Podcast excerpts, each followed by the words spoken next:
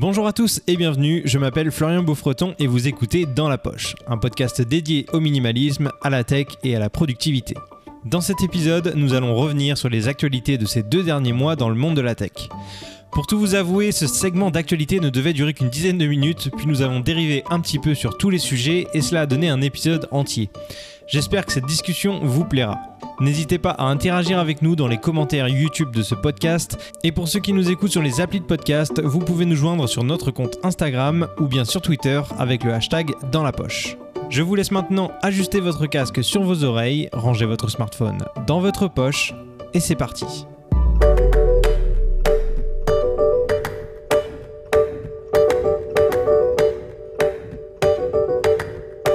Deuxième épisode de la saison 2022 et je suis en compagnie d'Abdel, Thomas et Julien. Salut les gars. Salut Florian. Salut, salut. Bon, pour ce nouvel épisode, on va commencer avec euh, un petit segment. On va commencer par le segment actualité.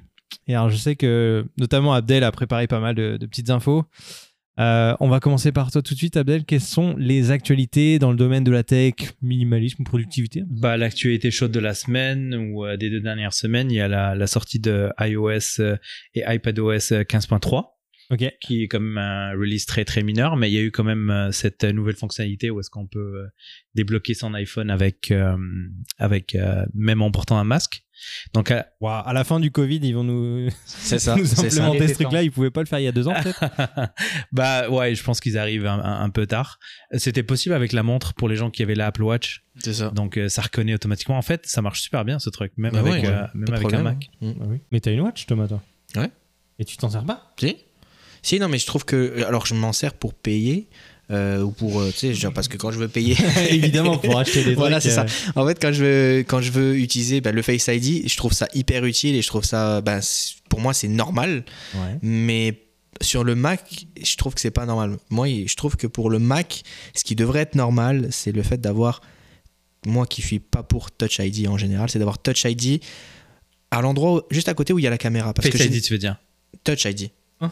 Parce que quand tu ouvres Ah, ton, tu ton ordinateur, tu l'ouvres Ah avec ouais. le pouce. Plus que t'es justement ton, ton visage qui lui va être caché par ton doigt. Donc pour moi, ça aurait été plus logique de le faire ça, euh, le faire comme ça. Alors que c'est vrai que sur le téléphone, c'est tout le contraire. Je préfère avoir Face ID Ouais, que mais tu vois, ID. parfois mon ordi il, reste- il se met en veille, l'écran il est ouvert comme ça. Quand je le redémarre, je me pose juste mon doigt sur le clavier. Je vais pas aller poser mon, mon doigt sur l'écran. Non, non, mais il sens, faudrait deux. Ah oui, il doit Bah être oui. toujours plus. Bah oui, bien sûr. Bien sûr, ils sont capables de On a parlé de minimalisme, Ouais. euh, Thomas, la dernière fois. Mais ça se voit pas, c'est sous l'écran. Bah, je, trouve dé- je trouve déjà dommage que sur les derniers MacBook Pro, ils aient pas mis euh, un équivalent de Face ID sur le Mac. Mais c'est prévu, c'est prévu. C'est juste que ouais, voilà. mais faudra tout font- racheter, tu vois. Bah oui. Comme On rachète tout. Bah en fait, c'est, je suis leur plus gros acheteur, donc ils, ils prennent en fait Ouais, exemple sur moi. T'as un compte spécial C'est chez eux, c'est ça. Niveau Apple, est-ce qu'il y a d'autres euh, d'autres informations, d'autres mises à jour? Rien en particulier, je pense que ça va être assez calme. Il y a eu quand même beaucoup, beaucoup d'informations, beaucoup de, beaucoup de lancements de produits là dans les, on va dire entre euh, octobre et, et décembre. Oui. Donc je pense qu'ils vont se calmer un peu. Il va y avoir quelques petites annonces, je pense, ce printemps. Et je pense pas qu'on aura rien de majeur avant la, la WWDC pour l'année prochaine. Il y a beaucoup, beaucoup de leaks en ce moment sur l'iPhone 14. Moi, j'ai même pas regardé. Bon, non, mais quoi. ça, je regarde jamais. De toute façon, c'est totalement faux jusqu'à la fin. Donc, euh, ce qui se dit. Donc euh, ça va être assez calme pour le, pour, pour ce printemps. D'un point de vue résultat, les chiffres d'Apple, euh, tu avais des informations un petit peu euh, Ouais, bah c'est ça. En début de semaine, ils ont sorti un peu leurs chiffres euh, de fin d'année dernière, euh, qui sont quand même pas mal. Et là, on voit vraiment qu'ils ont fait euh, une nette augmentation. C'est au niveau des MacBook Pro, bah, surtout avec les nouveaux M1 qui sont sortis, MAX Pro, les- le Max, etc. Donc, c'est vrai que euh, ils ont réussi à toucher vraiment beaucoup plus de monde. Donc, c'est vrai qu'on va avoir beaucoup plus de Mac aujourd'hui. Et, euh, et là où ils ont baissé, étonnamment, c'était avec les iPads. C'est la première fois euh, depuis pas mal de temps que les iPads sont en baisse. Euh, mais justement, je pense que c'est à cause justement des, des, des MacBook Pro hein, euh, qui sont sortis. La vedette. Ah bah oui. Alors ils sont à 124 milliards. Ouais. De, de revenus, 11% de plus sur l'année d'avant. Par rapport au, tri- au, tri- au trimestre équivalent de l'année d'avant, c'est Ouais, ça? c'est Ouais. ça. Je pense que leur action est à 200 et quelques dollars en ce moment. Donc, euh, Tu Tout en suis- restant tu dans la- un peu ça, euh, Julien? Ouais, j'en ai, j'en ai eu en fait quand je travaillais là-bas et j'ai, j'ai fait l'erreur de pas les garder parce que pour moi c'était survalorisé. et- Mais voilà, Apple. euh, Par curiosité, c'était à combien à l'époque? Alors, en fait, c'était avant le split. C'était avant le split, donc elle était à 400 et quelques, puis ensuite elle a été divisée par 4, donc c'est comme je l'avais acheté un peu moins de 100 en équivalence. En euros ou euh, en dollars En dollars? En dollars. Oh. T'en as racheté depuis ou pas? Non, non, je suis full crypto maintenant. Mais euh, ouais, Moi, j'aimerais bien. Juste pour dire, euh, c'est vrai que à chaque fois, c'est J'ai une vrai que- petite part d'Apple. Non, mais les, les gens me charrient à chaque fois, tu sais, ouais, tu te regrettes Apple, machin. Euh, Steve, oh, mon père, on m'appelait Steve Jobs à l'école parce que je réparais les iPhones, etc. Et on me disait toujours, ouais, t'as des parts chez Apple, toi, ou quoi Euh, Tu sais, toute ma famille, je les ai convertis à Apple.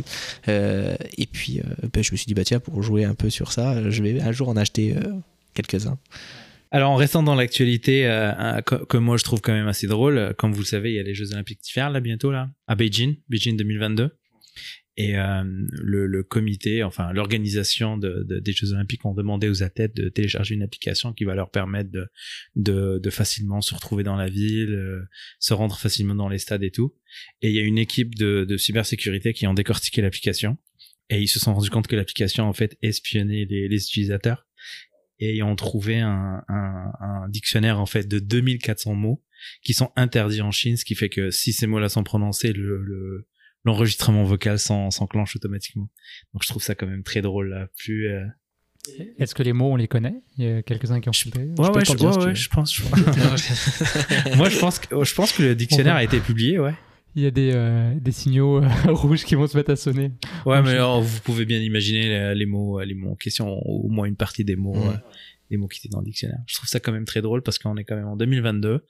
Euh, décorti- faire du euh, reverse engineering sur du logiciel, c'est quand même très simple aujourd'hui. Et, et quand même, ils osent faire euh, quelque chose comme ça. Donc, moi, Et trouve- est-ce qu'on a des infos sur la réaction euh, des, euh, bah, du, du comité olympique et euh, des différentes nations euh, qui Bah, participent par exemple, le Canada et les États-Unis ont interdit strictement à, leurs- à leurs athlètes de, de télécharger l'application. Ouais, mais comme vous savez, ils donnent les téléphones. Normalement, les sponsors des Jeux Olympiques donnent des téléphones. Donc, ils ont demandé aux gens de ne pas, aux athlètes de pas les installer sur le téléphone personnel et utiliser d'autres téléphones tout en faisant attention à ce qu'ils font et ce qu'ils disent. Donc, euh. Il y avait une actu euh, YouTube aussi, il me semble. hein. Tu, tu, nous, tu nous en parlais en off juste avant. Ouais, moi qui commençais à m'intéresser aux, euh, aux productions euh, YouTube Originals, que je trouve quand même super cool. Ouais. Euh, depuis que je me suis abonné à YouTube, je- j'en, j'en, j'en consomme beaucoup. Et là, cette année, ils ont annoncé qu'ils arrêtaient complètement le, la production de ces, euh, de ces contenus-là, puis ils vont euh, plus mettre, euh, mettre le focus sur les, euh, les créateurs de contenu. Pourtant, les services marchaient super bien. Ça faisait six ans qu'ils existaient. Euh, ils ont fait un chiffre de 1,7 milliard de, de vues. Bah, pas un chiffre, mais un nombre de vues. Ouais. En 2021, c'est qui est quand même très, euh, Quand même pas mal, c'est honorable. Ouais, et puis finalement, euh, drôle de décision de, de couper, Mm. euh, couper le service. En restant dans, dans YouTube, justement, c'est euh, 300 millions de dollars de revenus générés par 10 créateurs, le top 10 des Il créateurs. doit y avoir MrBeast là-dedans. Et sûr, déjà. premier, il est à 54, euh, 54 millions avec euh, 10 milliards de vues. D'ailleurs, MrBeast a, a créé des chaînes dans plusieurs pays différents il y fait traduire ses vidéos. Je sais pas si vous avez vu ça. Il a créé sa chaîne MrBeast en français et c'est il reposte ses propres vidéos mais doublées en français. Donc comme ça, tous les gens qui ne parlent pas du tout anglais, qui veulent pas regarder ces euh, vidéos en version originale, ils ont la version doublée comme euh, comme t'as à la télé là où tu. C'est drôle, mais moi, je connaissais pas du tout cette chaîne. Moi non plus. Ça- Ouais, ça- j'ai jamais regardé en fait. Ça, ça fait un mois que je connais euh, MrBeast. J'ai j'ai déjà vu sa tête sur des, euh, des collabs avec d'autres... euh, Mais il a des créateurs. concepts euh, absolument incroyables et puis il met des moyens démentiels dans ses vidéos. C'est ça qui est. Ouais, 54 fou, en millions de revenus avec juste avec euh, avec YouTube et il a fait 10 milliards de, de vues. Puis en, numéro 2, c'est Jake Paul, encore une fois une autre Mhm. chaîne que je connais pas, Mhm. 45 euh, 45 millions de revenus. T'es trop vieux pour ça, Abdel. C'est c'est Oh, t'es pas loin de lui, hein. calme-toi, calme-toi. c'est probablement ça. Euh, Il y avait une dernière actu plutôt liée caméra. Donc là, je- on va passer la main à, à Julien et Thomas. Peut-être que vous êtes peut-être euh, les plus au courant. Il y a Canon qui a sorti un nouveau boîtier récemment. Exactement. Donc c'est la R5C, donc R5 Cinéma. Donc R5, c'était l'appareil photo qui est sorti en 2020 de mémoire. Ouais, ça fait bien deux ans qu'elle est sortie. Ok, ouais. Qui est un boîtier quand même extraordinaire, que ce soit en photo et vidéo. Ouais, que ce soit photo vidéo. ouais. Mais là, il y a un boîtier vraiment spécifique vidéo, donc là, euh, cinéma, qui est sorti. Et qu'est-ce qu'il a de particulier C'est ça. Bah déjà, c'est venant de Canon, c'est le premier boîtier à moins de 20 000 dollars qui est en full frame. Donc ça, c'est une chose à savoir. C'est la première fois qu'il se lance dans le marché euh, bah, grand public. cinéma. Voilà, en caméra cinéma, full frame. Avant, c'était de la Super 35, par exemple, la C70, c'est une Super 35. Euh, donc, c'est vrai que là, euh, ils arrivent avec ça. Euh, c'est tout simplement un R5 copier-coller, sauf qu'il y a une fan derrière pour éviter les problèmes de surchauffe qu'il y avait, donc euh, les fameuses surchauffes qu'il y a eu pendant des années, tout le monde crachait dessus, etc. Moi le premier d'ailleurs, Oh Euh, j'ai beaucoup craché dessus, Euh, mais c'est vrai qu'après quelques mises à jour, ça va beaucoup mieux en fait avec, avec le R5. Et puis c'est sûr que si on veut faire de la grande production cinéma, et qu'on veut commencer à shooter en RAW, bah c'est pas possible sur un R5. Euh, Au-delà de 8 minutes, ça commence déjà à sauter, donc euh, c'est vrai que c'est pas possible. Et dans le cinéma, on a besoin de filmer assez longtemps. Euh, même pour du court métrage, c'est pas possible. Moi, ça m'est déjà arrivé que sur des tournages à 4K 120, euh, par exemple, avec le R5, je chauffais alors que j'étais en plein soleil, etc. C'est- sûr que c'est pas, pas, c'est pas cool. Maintenant, la R5C, ce qu'elle va avoir, c'est tout simplement, on prend le boîtier du R5, on le prend, on fait copier, on prend une caméra de cinéma et on fait copier. Donc il va y avoir un switch en haut, photo, vidéo. On switch de l'un à l'autre, à savoir ça prend 8 secondes pour changer de l'un à l'autre. Ah ouais, quand même. Ouais. Et en fait, quand on change de l'un à l'autre, il y a tout qui change. Le menu. Donc on passe du menu R5 à un menu euh, cinéma comme la C70, euh, caméra de chez Canon. Mais juste une question, euh, pourquoi quelqu'un voudrait faire des photos avec cet appareil-là S'il est vraiment censé être dédié cinéma? Parce qu'en fait, leur, leur objectif, c'était de toucher vraiment le filmmaker, le youtubeur, le cinéma. Et c'est ça qu'en fait, après, je vais revenir là-dessus et que je comprends pas avec cette caméra-là. En fait, j'étais super emballé quand ils ont annoncé cette caméra, mais je me suis dit, attention, je les attends au tournant sur quelques points. Euh, par exemple, le R5 propose un micro HDMI sur euh, sa caméra. Donc, pour exporter de la 8K, c'est compliqué. Pour exporter du 4K 120, c'est compliqué. Il faut acheter des, bons câbles qui sont durs à trouver. Euh, sinon, on peut avoir des artefacts, on peut avoir des problèmes avec les HDMI. Et là, ils ont fait la même erreur. Je comprends pas pourquoi ils n'ont pas mis un full HDMI dessus. Euh, ça leur prenait pas plus de place que ça, et c'est pour ça que j'ai pas compris non plus. Donc euh, c'est vrai que là-dessus, ça a été dommage. Donc je pense que c'est un bon oubli de Canon. full. Je pensais que c'était un full. Non, non, c'est bien micro HDMI. J'ai bien vérifié avec eux pendant la conférence qu'on a eue hier. Euh, c'est pas, un- c'est pas un full et c'est bien dommage. Après, euh, c'est surtout, je pense qu'ils vont changer toute leur gamme. Toutes les lentilles cinéma qu'ils ont chez Canon vont les passer en RF. Donc ça, c'est sûr. Oui, là, donc le R5C, c'est monture RF. Monture RF, hein, exactement. Ouais. Donc il n'y a pas d'objectif cinéma encore. Non, c'est ça. Petit point négatif aussi que j'ai. Bon, là, je vais parler surtout des points négatifs. Petit point négatif que j'ai aussi avec cette caméra, c'est le fait qu'il n'y ait pas de filtre ND intégré. Ce que je trouve un peu dommage. Pour une caméra cinéma. ouais. Exactement. Surtout que la C70, elle en a. Pareil, un gros point négatif que je trouve, c'est qu'il n'y a pas de IBIS. Pour ceux qui ne savent pas ce que c'est, c'est il n'y a pas de stabilisateur intégré. Pareil, le R5 en a, la C70 en a, pourquoi on n'en a pas ici? Et euh, donc après, peut-être que oui, quand tu me dis que c'est une caméra de cinéma, que c'est pour rier cinéma comme les caméras RED pour les Arri Alexa, etc. euh, oui, il n'y a aucun problème. Pas de stabilisateur. On sait très bien qu'ils vont utiliser un stabilisateur euh, électronique à côté ou ils vont le faire à la main avec une glidecam. Il n'y a aucun stress.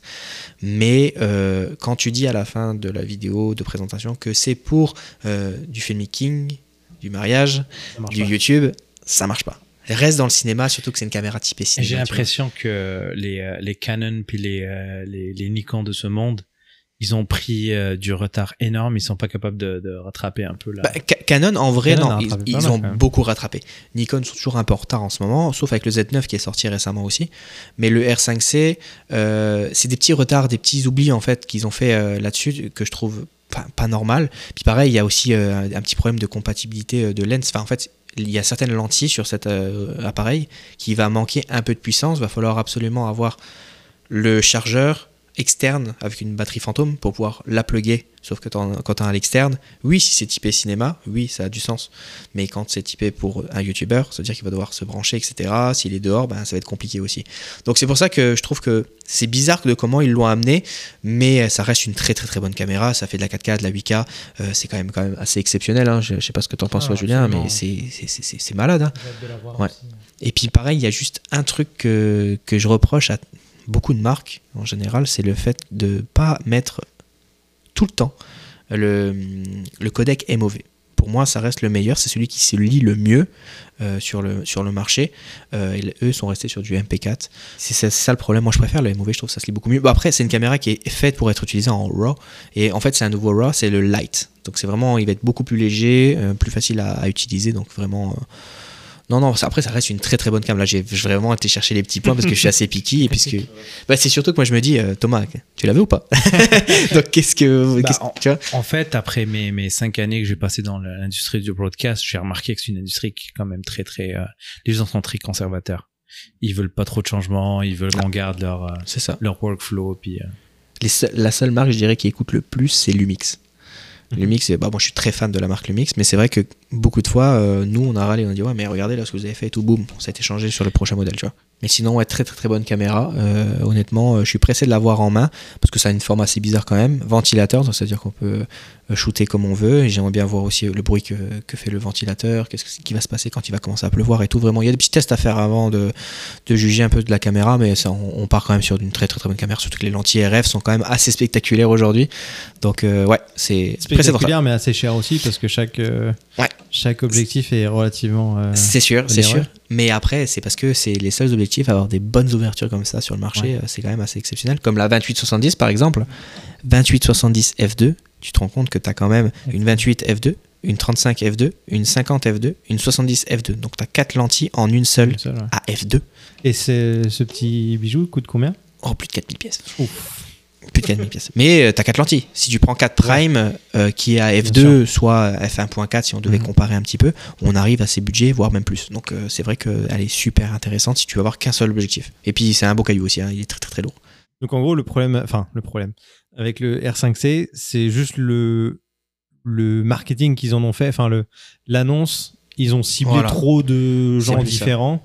C'est une très très bonne caméra pour des professionnels. Ah oui, c'est excellent. Par contre, Mm. filmmaking indépendant, mariage, euh, youtubeur, euh, c'est pas vraiment le- la bonne cible, on est d'accord. Puis j'aurais voulu qu'ils poussent un peu plus le truc sur ok on est sur une caméra cinéma, allez mets-moi un peu plus de- d'entrée un quart euh, pour que je puisse vraiment la Mhm. rayer comme une caméra cinéma.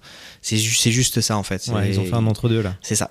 Et je me suis dit, euh, après deux ans, je m'attendais peut-être à un petit truc un peu plus puissant, quoi. Je veux dire, euh, pas au niveau de la résolution. C'est vrai qu'aujourd'hui, marketingment parlant, on est très focalisé sur il faut que ça fasse le 4K, 4K, 4K. Et là, c'est 8K, c'est wow, c'est malade et tout. euh.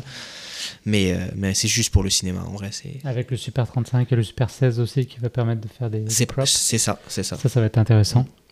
Pour le cinéma, ouais, Super Ouais. 16, Super 35, ça va être vraiment intéressant. Et on est très très loin d'avoir de la diffusion en fait en, en 8K. Il n'y a toujours pas de diffusion en 4K Ouais. natif aujourd'hui. Bah, c'est beaucoup de upscale qui est fait. C'est ça. La, la 8K, c'est plus pour du- justement pour euh, recadrer dans son image, pour faire de la stabilisation, justement. Vu qu'il n'y en a pas dessus, on va pouvoir se rattraper là-dessus. Donc tu l'as pas encore ajouté à ton panier? Non, toujours pas. Ouais. euh, toujours pas. Euh, moi, je suis très amoureux du S1H, euh, comme je disais chez Lumix. Ouais. Euh, je l'ai vendu. je pense y retourner un jour, je pense, chez Lumix. J'attends voir s'il y a un S2H De- qui va arriver. mémoire, euh, dans le pr- dernier épisode, enfin dans le premier qu'on enregistre ensemble, tu parlais de Fuji et là tu viens de me reparler de Panasonic. Non, mais pour la T'es vidéo. pas arrêté sur Non, mais- ton sujet. En fait, on a compris qu'il Non, segmente. c'est, l'ex- euh, l'ex-100V, c'est pour remplacer un peu mon téléphone que j'ai dans la poche pour Ouais, euh, faire des ça. photos un peu mieux. Mais euh, sinon, en parlant de- d'actualité aussi caméra, euh, Fuji ont annoncé récemment qu'ils allaient sortir deux nouvelles, euh, une nouvelle caméra, si je dis pas de bêtises. Il y a la XH2. Exactement, ouais. Ça, tu peux en parler, toi tu connais bien les. Euh, les bah, dans le fond, la XH1, c'est, euh, ça a été un peu, ça a été un essai pour euh, Fujifilm. C'était un boîtier qui était plus orienté vidéo. Quand on revient un petit peu sur l'ADN de la marque, sur les tout premiers boîtiers Fuji qui étaient sortis, c'était pas très bon en vidéo. Puis les autofocus aussi, je me rappelle, étaient assez lents par rapport à la compétition. Puis ils disaient tout le temps, on mise sur la qualité d'image. Pour le reste, allez voir nos, nos compétiteurs. Et ensuite, ils sont revenus sur tous ces points-là, un par un. Donc l'autofocus est largement amélioré. Et maintenant, euh, sur des boîtiers comme la XT4, même on voit qu'en vidéo, ils sont devenus très très sérieux. Donc le XH1 a été euh, très bien accueilli, donc euh, ça fait un moment qu'on l'attendait, le XH2 s'en vient. Alors à voir un petit peu. Et euh, je pense qu'ils ont annoncé aussi la 56 1.2, qui est euh, une optique, euh, alors qui existait déjà, qui était là aussi hein, une de leurs plus belles optiques à mon avis, qui va être redesignée. Donc est-ce qu'elle aura le nouveau fini des, derniers objectifs? Probablement. Tropicalisé, là aussi, on s'attend à ça. Donc euh, à voir. Et- Tropicalisé, euh, juste pour expliquer. Tropicalisé, bah, c'est, euh, tu vas avoir euh, des joints d'étanchéité dans la construction de l'objectif qui permet d'utiliser vraiment. tu peux aller dans les tropiques avec quoi. Voilà, Voilà. c'est ça. C'est exotique. Donc voilà, la, la roadmap est sortie, euh, on peut la voir euh, sur internet et voilà, certains objectifs qui ont été annoncés. Également, euh, grosse nouvelle, les trois objectifs Sigma qu'on avait euh, sur la monture euh, E, euh, entre autres, euh, EFM également, on va l'avoir sur la. X-Mount. Donc on va avoir une 56 1.4, il y a quoi? Il y a une 30 1.4 si je dis pas de bêtises et une 18 ou une 16 Quelque chose Une comme ça. Je, 16. les- je les connais pas parfaitement, mais. Je pense que c'est une 16. mais ouais. Alors intéressant aussi. euh, et là par contre au niveau du, du prix, euh, ça va être, euh, on va voir comment ça justifie par rapport au Fuji. Mm. Non, c'est sûr. Mais après, ça fait plaisir d'avoir autre chose que du Fujifilm parce que c'est vrai que Fujifilm sont très, très, très. Bah, c'est il y a quasiment que eux qui ont, qui ont leur propre monture. Ouais, il y a eu Il y a trois objectifs Zeiss. Bah, il y a eu une Tamron, il y a Ouais. 18300, il y a eu du Zeiss, les Zeiss Tweet au tout début, mais qui étaient overpriced. Il n'y avait pas eu un gros gros Ils sont succès. toujours super chers les Ice. Ouais. Puis, non, mais même celle-là, je dirais que pourtant, je suis un fan de Zeiss sur la monture, euh, sur les montures M, là, M mount de Leica, mais euh, là, c'est ouais, c'était un petit peu overpriced par rapport à ce que Fuji faisait eux-mêmes nativement. Mais euh, là, ça va être intéressant, je pense. Puis aussi un peu plus, ouais, je dirais à 3, 4 semaines, 3 semaines, il y avait aussi une 408 qui était sortie pour la monture Z pour les Nikon. Mm. Donc euh, ça aussi c'est intéressant de- d'en parler parce qu'on parlait tout à l'heure des Jeux Olympiques. Donc c'est vrai que ça va beaucoup aider euh, les photographes. Une 400 mm 2.8, euh, c'est quand même pas mal, un beau petit bijou. Elle va être toute petite. C'est 2.8 Ouais, c'est bien 2.8, hein, je dis pas de bêtises. Euh, je pense que oui.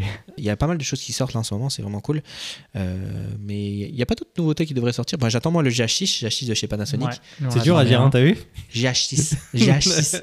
Euh, ouais, non, mais vraiment, je, je l'attends avec impatience et beaucoup de monde l'attendent. Euh, J'ai beaucoup de clients qui disent Oh Ouais. non, non, j'achète pas le GH5 II parce que ben, ça va arriver. Tu sais à peu près quand ça pourrait éventuellement sortir? Ça devait être annoncé en décembre. Bah, on- ça- Ils avaient dit qu'en décembre, il y aurait eu plus d'informations, mais pour l'instant, on n'a toujours rien, donc ça devrait pas tarder là, je pense. Euh, ouais. Bon, d'ici quelques semaines, euh, peut-être on aura l'occasion d'en reparler alors. Je suis chaud. Bon, euh, Mais il y est-ce avait fait le encore tour des- des actus ou pas? Parce que Bah, au avait- début, on s'était dit qu'on ferait 10 minutes d'actu. En vrai, on est plutôt à une demi-heure, je crois. On fait du, du rattrapage. Il y avait un- il y avait des rumeurs en fait euh, pour revenir à la, la crypto-monnaie, la, la crypto-monnaie de Facebook. Me lance pas, hein. Euh, Libra, Bon, on va changé, un autre épisode. Allez, c'est parti. Ah, Li- Libra, effectivement. Libra qui a changé de nom, c'est devenu Diem, c'est ça? Exactement. Et euh, il y a des rumeurs comme quoi Facebook est en train de tuer euh, tout tranquillement, tout doucement euh, sa crypto-monnaie. Je sais pas si toi t'as des.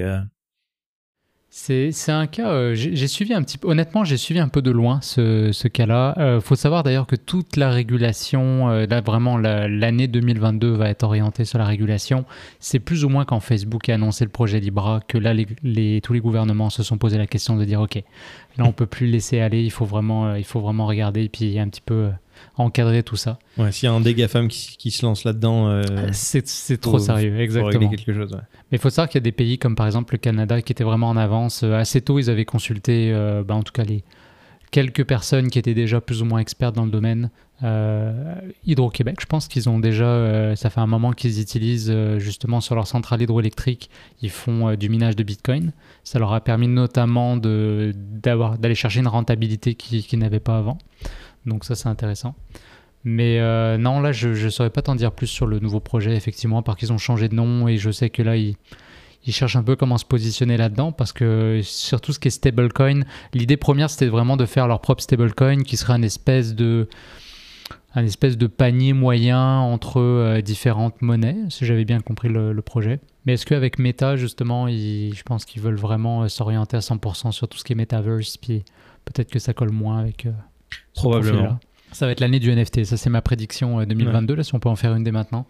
on, peut, on peut. a vu euh, bah, les plus grosses marques là, qui ont commencé à, leur- à lancer leur NFT, Adidas et compagnie. Ouais. Donc là on peut s'imaginer que tous les, toutes les grosses marques vont sortir leur NFT. Il y en a un qui va arriver là, c'est Pokémon qui va arriver. Et là, ça va. Moi j'ai hâte de voir les cartes Panini. Des cartes Panini, ouais. Des cartes Panini. Mais arrête, ça, ça vaut cher aujourd'hui. hein. Ouais, je sais. Et mais aussi, c'est comme les cartes Pokémon, c'est les cartes Yu-Gi-Oh! là, ça vaut pas mal cher aujourd'hui. hein. Et c'est vrai que bah, là, le NFT, quand euh, le Pokémon va arriver, il y a Nintendo aussi qui va arriver. Donc là, Euh, là, tu devrais parler que c'est sur le projet Omi, peut-être. Bah, c'est c'est plus avec l'application, oui. euh, Ouais, sur VV, ouais, sur VV, VV. collectible. euh, mais euh, mais c'est vrai que bon, ça, on en reparlera une prochaine fois. Ouais. Mais Et juste là, rapidement, si chacun de vous avait un seul mot pour donner une tendance de 2022, toi, ce serait NFT du coup? Ou ce serait autre chose Sur les cryptos, tu veux dire? Non, en, général, en règle générale, si en, en 2022, une tendance, euh, allez, on va dire euh, liée à la tech, ce serait quoi? Ça, c'est une question piège, fais gaffe. hein. Ouais, Si c'est lié à la tech, dirais, si c'est lié à la tech, NFT. Si c'est plus à la crypto en général, je pense que ça va être régulation. J'aurais dit podcast dans la poche. Abonnez-vous. C'est bien, c'est bien, tu veux le caler Moi je, je suis d'accord avec Julien, ça va être la régulation cette année. Je me pose la question, on a eu à un moment donné dans l'histoire une séparation euh, de l'État et de l'Église? Vous vous rappelez vos cours d'histoire Ouais, J'étais euh, pas né, hein Non, non, moi non plus, j'étais pas là. Mais je me demande si éventuellement, en tout cas j'aime cette idée, qu'on aurait peut-être une séparation de la Mhm. monnaie et de l'État. C'est exactement ça qui va se Et passer. je pense que c'est un vrai projet. Ils vont avoir du mal à, à lâcher le. Ah bah oui. Et ils vont pas truc, vouloir, hein. mais ça va se faire sans eux pareil. Internet, euh, Internet n'est probablement pas ce qu'ils voulaient que Internet soit. Je pense qu'ils ont compris que ils, ils pouvaient pas rester euh, Mhm. sans euh, sans intervenir sur le sujet. C'est pour ça d'ailleurs les je sais pas si vous avez suivi les séances qu'il y a eu dans le, dans le Parlement aux États-Unis. C'était vraiment très intéressant de voir les intervenants expliquer. Enfin, on voyait que les gens les les les, les politiciens étaient pas vraiment éduqués sur sur ce secteur-là. Donc c'était il y a eu des séances qui étaient très drôles où est-ce qu'on a expliqué la base d'internet quoi. Après, il y a un truc, je vais poser une question de noob, mais euh, les cryptos, enfin, on dit que la blockchain et les cryptos, c'est censé être donc décentralisé, plus ou moins anonyme quand même, je pense. Euh, mais là, on parle d'imposition, on parle de trucs comme ça. Comment ça se fait si, si c'est censé être à peu près anonyme? Comment on peut être imposé sur des choses euh, On ne sait pas ce que tu as en théorie? En fait, ça va être vraiment l'accès à la blockchain, si tu veux, euh, qui va être checké. C'est-à-dire que le Bitcoin, tu as des transactions qui sont cachées derrière des... En fait, tu vas avoir ce qu'on appelle euh, une adresse euh, privée et une adresse publique. Donc, faut le voir un peu comme une boîte aux lettres. Une clé privée ou clé publique Ouais, ça? exactement, ouais. Euh, donc, euh, une boîte aux lettres, bon, bah, tu as une fente, tout le monde peut mettre du courrier dedans, mais il n'y a que toi qui as la clé qui peut l'ouvrir et accéder au courrier qu'il y a dedans. Donc, euh, si, du moment qu'on sait, en fait, que c'est ton adresse, après ça, on peut tracer toutes les transactions que tu as fait sur la blockchain. Et toi, pour faire des, des transactions sur la blockchain, il faut que tu passes par un exchange aujourd'hui. Mhm. Donc, l'idée, à mon avis, c'est qu'on va avoir vraiment des exchanges principaux, euh, Binance, Coinbase et compagnie. Et en fait, euh, comme on voit euh, dans ce qu'on appelle le euh, Know Your Customer, KY, euh, KYC, KYC, ouais. exactement, qui au début existait pas du tout. Sur les blockchains, euh, bah, pardon, sur les exchanges, tu pouvais créer un compte sans problème. Aujourd'hui, c'est de plus en plus difficile. Tu es limité dans tes transactions, donc il faut que tu donnes tes informations. Et à ce moment-là, ton adresse est connectée à tes informations privées, personnelles, et le gouvernement peut tracer absolument tout ce que tu fais. Mais donc ça perd un peu de son intérêt finalement. Je... Alors c'est vraiment une question de débutant. hein, je- non, non, non, voilà. mais c'est une excellente question. Mais ça, ouais, le côté euh, qui vendait un peu du rêve au départ avec les cryptos, C'était c'était l'anonymat. le côté hein. anonymat. euh, je peux acheter, revendre, euh, euh, me faire de l'argent sans que personne le sache, ce genre de choses. C'était un petit peu ça le, le truc. Euh, et là aujourd'hui, au final, c'est comme si tu, tu investissais en bourse, recevais de Ouais. l'argent, tout le monde Je le pense sait. que c'était une des idées, effectivement. Alors après, tu as des blockchains qui se sont plus remis sur ce projet-là, comme ta Monero, qui est la, Ouais. la plus connue. Mhm. Euh, et c'est d'ailleurs, je pense, souvent cet usage-là de la blockchain qui a été euh, un petit peu euh, euh, mal comprise. Et euh, quand on regarde le narratif médiatique, c'est souvent ah bah c'est il y a eu la Silk Road, on achetait de la drogue avec les bitcoins, puis il y a c'était eu cette petit peu, association-là. Fait que souvent les, gens faisaient le raccourci, la crypto, c'est fait pour acheter de la drogue, des, armes et tout ça. Exactement. Alors qu'en vérité, il y aurait probablement moins de fuites fiscales d'ailleurs, si, parce que sur la blockchain, on peut suivre toutes les transactions. Donc, si Mhm. vraiment on savait les choses. Mais je pense que c'était pas, c'était pas la seule, la seule raison derrière Bitcoin. Euh, si on revient plus sur le concept de décentralisation, d'enlever des, euh, des intermédiaires en fait. Euh, donc ça, c'est toujours d'actualité en fait. Ok, euh, merci beaucoup pour ces précisions, Julien. Euh, je pense qu'on a fait le tour des actualités dont on voulait parler aujourd'hui. On a pas mal dérivé, mais ça fait partie de la nouvelle saison de prendre le temps de parler et de discuter tous ensemble des sujets qui nous passionnent. Euh, si l'épisode du jour vous a plu, n'hésitez pas à nous le dire en commentaire. Pensez à vous abonner pour ne pas manquer nos prochains épisodes. Et encore une fois, si vous avez envie de prolonger la discussion, vous pouvez nous contacter via Instagram ou Twitter avec le hashtag dans la poche. D'ici le prochain épisode, on vous dit à très vite dans votre poche.